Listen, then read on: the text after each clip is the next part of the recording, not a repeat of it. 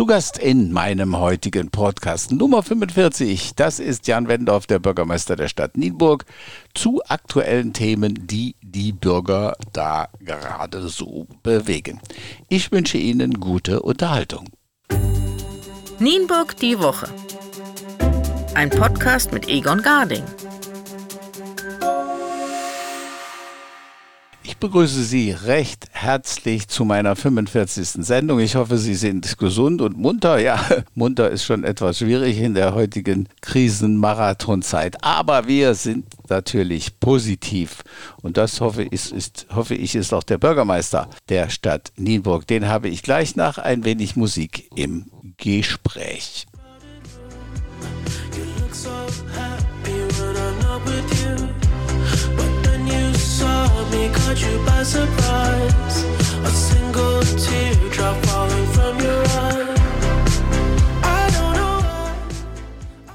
Zu Gast heute in meiner Sendung der Bürgermeister der Stadt Nienburg, Jan Wendorf, zu unserem monatlichen, schon langsam angewöhnten Treffen und besprechen, was so passiert in den letzten oder passiert ist in den letzten 30 Tagen und vielleicht auch ein bisschen in die Zukunft schauen. Ja, Herr Wendorf, Wochenende, am Wochenende oder am Sonntag war die Niedersachsenwahl.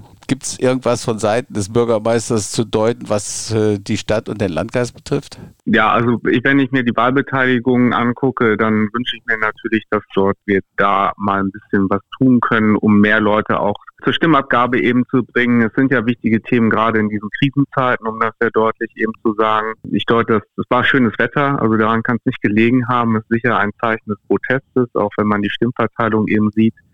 Wir haben die nächste Wahl, glaube ich, erst in zwei Jahren wieder. Das heißt, es ist jetzt an, an allen, gerade an der Politik eben auch, wieder in einen Dialog mit den Menschen eben zu kommen. Und das wird die wichtigste Aufgabe oder eine der wichtigsten Aufgaben in den nächsten zwei Jahren auf jeden Fall sein. Aber im Bereich Nienburg und auch im Landkreis gab es ja, jetzt sage ich mal, keine extremen Ausbrecher im Verhältnis zur, zur allgemeinen Ausgang. Ne? Kann man, könnte man jetzt nicht sagen. Nein, nein, das nicht. Das, das liegt so im, im Bereich dessen, wie es auch im Land war, beziehungsweise wie es wohl auch zu erwarten war. Ja, erschreckend ist natürlich äh, der Abschluss der AfD, auch bei uns in der Stadt und, und ähm, glaube ich, etwas stärker im, im, ländlichen Bereich. Wie mhm. sehen Sie das? Das ist das auch, was ich eben meinte. Also das ist sicher sehr viel Protest auch. Nicht nur die, die fehlende Wahlbeteiligung, sondern eben auch äh, Stimmenabgaben zu bestimmten Parteien und ähm, das ist eben auch, wenn wir die einzelnen Varianten, 20 Wahlbezirke, glaube ich, so in der Stadt, 20 Wahlbüros, und dann sehen Sie halt schon, wir, wir beobachten das natürlich auch, wie so die Stimmenanteile in diesem Bereich nach oben gehen. Äh, ich glaube auch, wenn man so einzelne Gespräche hatte, das hatte ich so in den letzten Wochen, dann verstehen viele Leute einfach nicht, was jetzt alles passiert, warum wir diese Krisen dann halt einfach haben. Und das führt sich ja zu dieser großen Unzufriedenheit und zu solch einem Abschneiden. Ich würde vorschlagen, wir arbeiten jetzt einfach mal so ein paar Themen ab, die mhm. mir äh, Hörer geschrieben haben. Eine Sache zum Beispiel, Sie hatten angeregt, Freilaufflächen für Hunde im Stadtgebiet sollten der Stadt gemeldet werden, wenn jemand da Möglichkeiten hat? Genau, also wir hatten, das war schon aus dem Wahlkampf, da war eine junge Bürgerin, die gesagt hat, wir brauchen eine Hundefreilaufläche. Ich bin jetzt selbst kein Hundebesitzer, deswegen habe ich da wenig Bezugspunkte. Das wurde dann halt äh, immer mehr. Ich habe dann noch zwei, drei Einzelgespräche eben geführt und wir hatten das dann im ersten Schritt in der Verwaltung mal geklärt, was ist dazu denn eigentlich benötigt. Das ist ja nicht nur der Platz, sondern eben auch, das sage ich mal so als Jurist, die Haftung, wer kümmert sich darum und dergleichen. Wir haben mehrere Sachen eben geprüft. Da ging es dann auch um unsere Grundstücke, es ging um Grundstücke des Bundes. Die fielen aus verschiedenen Runden, äh, Gründen dann halt immer aus. Das haben wir auch dargestellt in der Vorlage. Aber das, was erfolgreich ist aus unserer Sicht, ist immer, wenn ein Bürger oder eine Bürgerin sagt, komm, warum macht ihr diese Fläche nicht mal? Und dann prüfen wir das halt eben. Es sind auch zwei, drei gute Vorschläge wieder reingekommen. Auch nochmal zwei städtische Grundstücke, die wir jetzt durchgehen. Und ähm, also die Antworten, die wir eben bekommen, die sind durchweg positiv. Ich verstehe nicht, was, was ist damit gemeint? Fahre ich dann, wenn jetzt, wenn dieses Grundstück jetzt in, in Langendamm ist, fahre ich von Holtorf mit meinem Hund dahin oder will man doch mehrere solche Plätze schaffen? Also der, das, das ist, das ist ja auch unterschiedlich. Eine Bürgerin oder die meisten sagen, wir brauchen das mitten in der Stadt. Das heißt, du in, am, um die Altstadt herum dann. Da wird die Weser dann halt einfach genannt.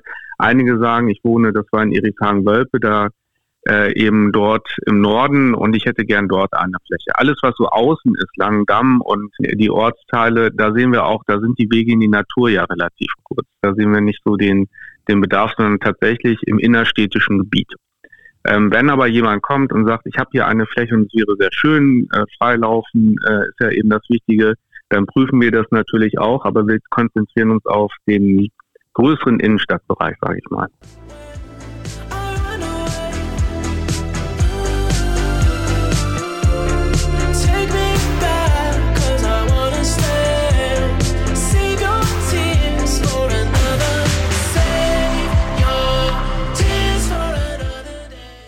Stadtarchiv. Es scheint sich etwas zu tun in Richtung Militärhospital?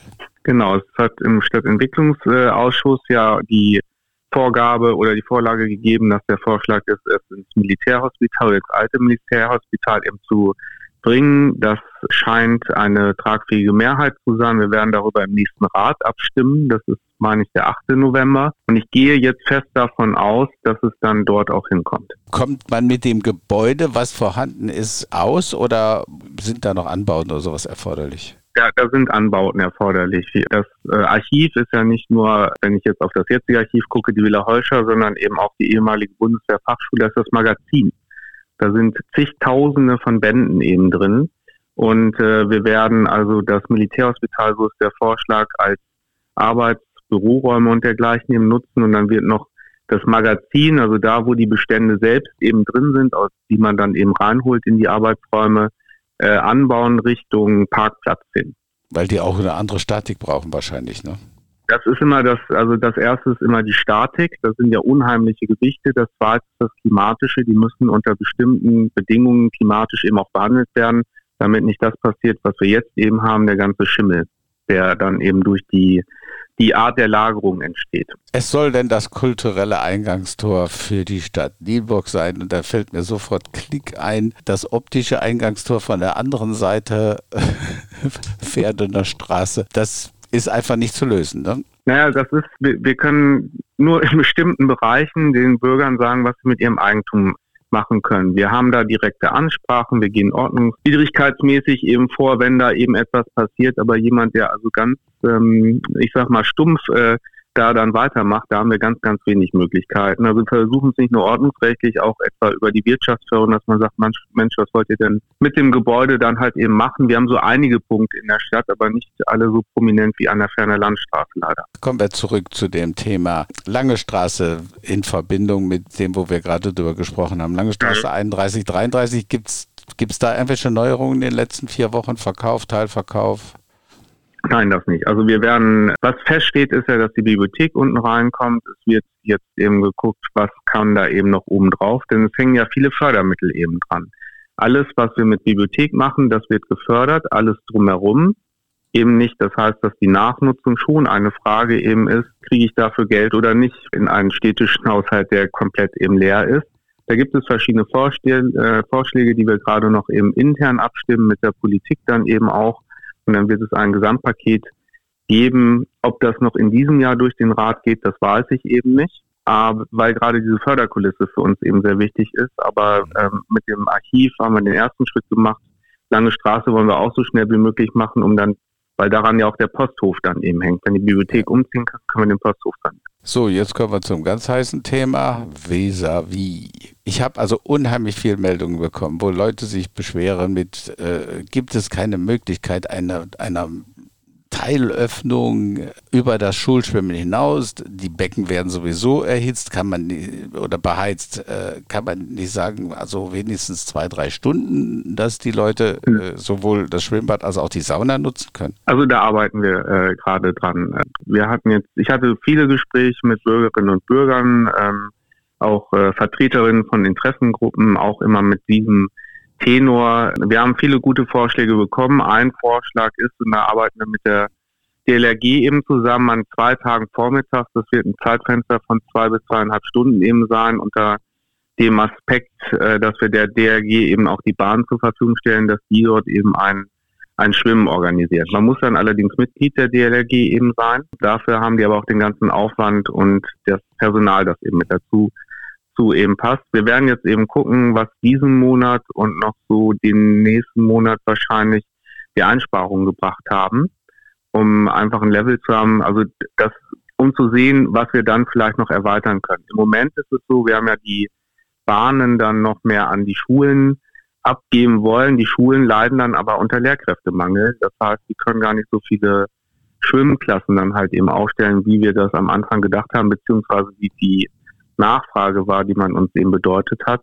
Und mit den Vereinen, mit den einzelnen Bürgerinnen und Bürgern sind wir eben im Gespräch, wie wir das eben einspielen. Aber Saunabereich keine Chance. Das äh, ist sehr unwahrscheinlich.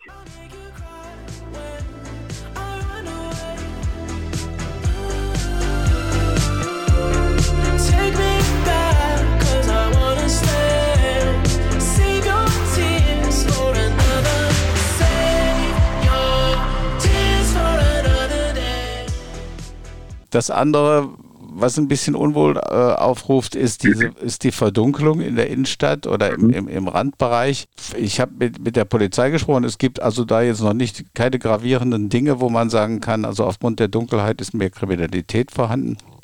Äh, gibt, mhm. gibt es da irgendwelche Alternativen? wir, wir prüfen einige Sachen. Also wir haben dort zum Beispiel den Vorschlag bekommen, der ist aber auch nicht äh, so ganz neu, dass man in bestimmten Bereichen zum Beispiel versuchsweise nur zwei, zwei, jede zweite Laterne anmacht. Und das führt aber eben dazu, dass sich die Augen, dann ist der Abstand, das sind immer so 100 Meter dann zwischen, wenn man eine ausschaltet. Und äh, dann gewöhnen sich die Augen immer ans Dunkle und ans Helle oder die müssen mal sich justieren und das erhöht eben die Unsicherheit. Also so, das, das klappt da wahrscheinlich dann halt eben nicht. Wäre das überhaupt ähm, technisch machbar? In manchen Bereichen ist es technisch machbar, je nachdem, welchen Straßenzug Sie haben, wie die geschaltet sind. Also es ist nicht ausgeschlossen, es ist technisch eben machbar. Sie fangen dann bloß an, zu ähm, ein Fass aufzumachen, sage ich mal ganz ehrlich. In einem Bereich geht es und im anderen eben nicht. Und äh, wir sparen durch diese Regelung, die wir jetzt haben, die übrigens von den anderen Kommunen in den Landkreisen nach und nach jetzt übernommen wird, 155 Prozent an Energie eben ein. Und wir haben auch gesagt, das ist ja in enger Zusammenarbeit mit der Polizei und der Vorschlag fußt ja auf einem Sicherheitsgespräch oder Austausch mit der Polizei. Wenn sich die Lage eben ändert, wenn wir eben sehen, was Energieverbräuche insgesamt angeht, als auch wenn sich die Gefahrenlage verändert, dann machen wir das auch anders. Wir haben im Bereich Bahnhof zum Beispiel, wenn Sie vom Nordertor in den Bahnhof reingehen, da war uns am Anfang nicht ganz klar, das haben wir als Rückmeldung bekommen. Da, wo der Fahrkartenautomat ist, das wird von der Straßenbeleuchtung eben bestrahlt. Das heißt, da sind ja auch Stufen mhm. ähm, und die sehen Sie nicht. Das haben wir natürlich eben geändert. Es gibt bestimmte Bereiche, Fahrradabstellplätze, wo wir natürlich jetzt auch nochmal nachbessern. Ähm, also es gibt, das will ich auch nochmal sagen, die Möglichkeit, immer wenn uns an etwas, wenn an uns etwas herangetragen wird, dann gehen wir dem nach und dann kann es auch eine Änderung geben. Aber wir prüfen das alles sehr sorgfältig. Ja, Arbeitsamt Kreisel, wir waren schon eben in diesem Bereich. Ist das im Moment ein Thema jetzt überhaupt noch? Nein, also das ist, das ist realistischerweise kein Thema. Wir, ich wüsste gar nicht, wo wir die Haushaltsmittel eben im Moment herhaben, sondern wir starten äh, am Dienstag im FZD mit 7 Millionen Defizit. Und das ist ein Wunsch, sage ich mal, für, von mir, dass wir dort mal einen Kreisel eben hinkriegen. Aber wann und wie, kann ich realistischerweise nicht sagen. Weihnachtsmarkt gibt es wohl auch noch keine endgültigen Entscheidungen, aber sicher ist, glaube ich, Eisbahn kommt nicht. Das ist sicher. Ähm, wir wollten ja dieses Jahr sowieso keine Eisbahn haben, hatten eine Alternative eben überlegt. Das ging so mit äh, Kunststoffplatten.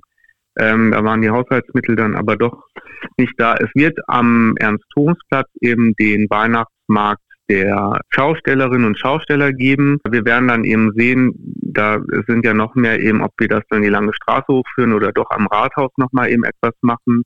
Auch das wird gerade mit der Politik auch öffentlich diskutiert. Ich lade also alle immer sehr herzlich ein, zu den Ausschüssen auch zu gehen. Die Weihnachtsbeleuchtung werden wir etwas abspecken. Das wird auch nochmal geprüft, in welchem Maße. Und es wird alles ein bisschen ruhiger, aber Weihnachten fällt nicht aus. Gut. Das ist ja ein Trost für, für, die Kinder, für die Kinder, dass es Geschenke gibt. Letzte ja. Frage, auch ein, auch ein sehr ernstes Thema. Äh, ich habe äh, mit Frank Naumbock diese Tage darüber gesprochen, Nienburger Tafel. Gibt es da Möglichkeiten von Seiten der Stadt? Er sagte mir, die Tafel muss jetzt im Prinzip sogar teilweise zukaufen, um die Menschen zu versorgen. Gibt es da Hilfe oder Möglichkeiten von Seiten der Stadt?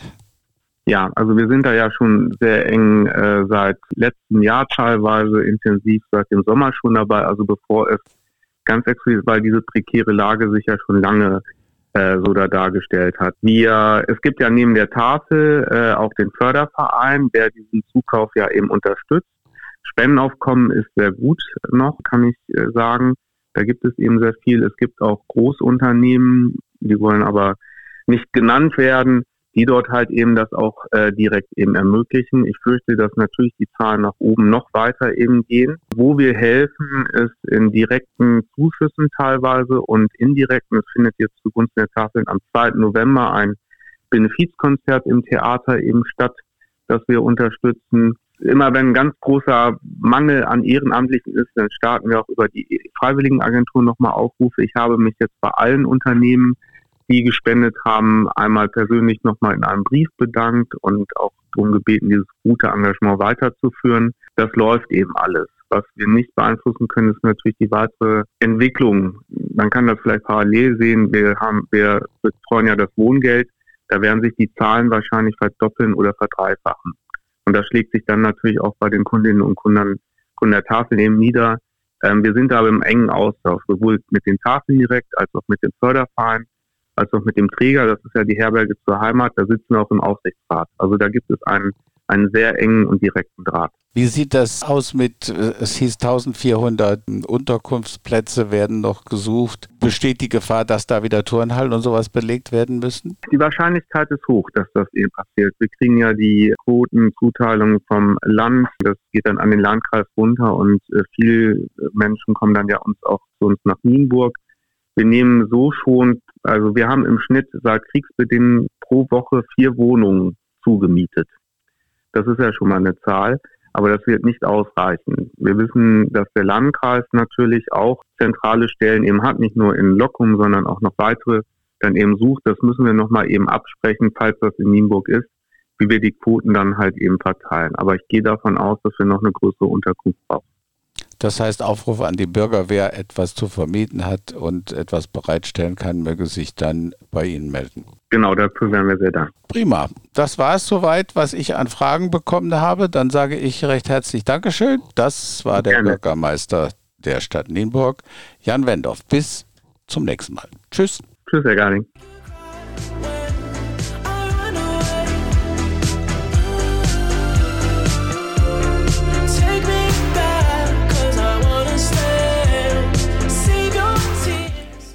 Das, liebe Hörer, war meine Episode Nienburg die Woche Folge 45. Ich hoffe, es hat Ihnen gefallen.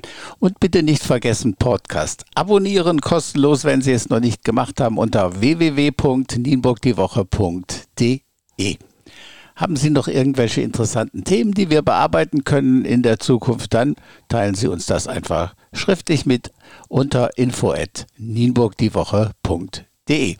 Das war's für heute. Ich sage bye bye. Bis zum nächsten Mal. Ihr Egon Garding.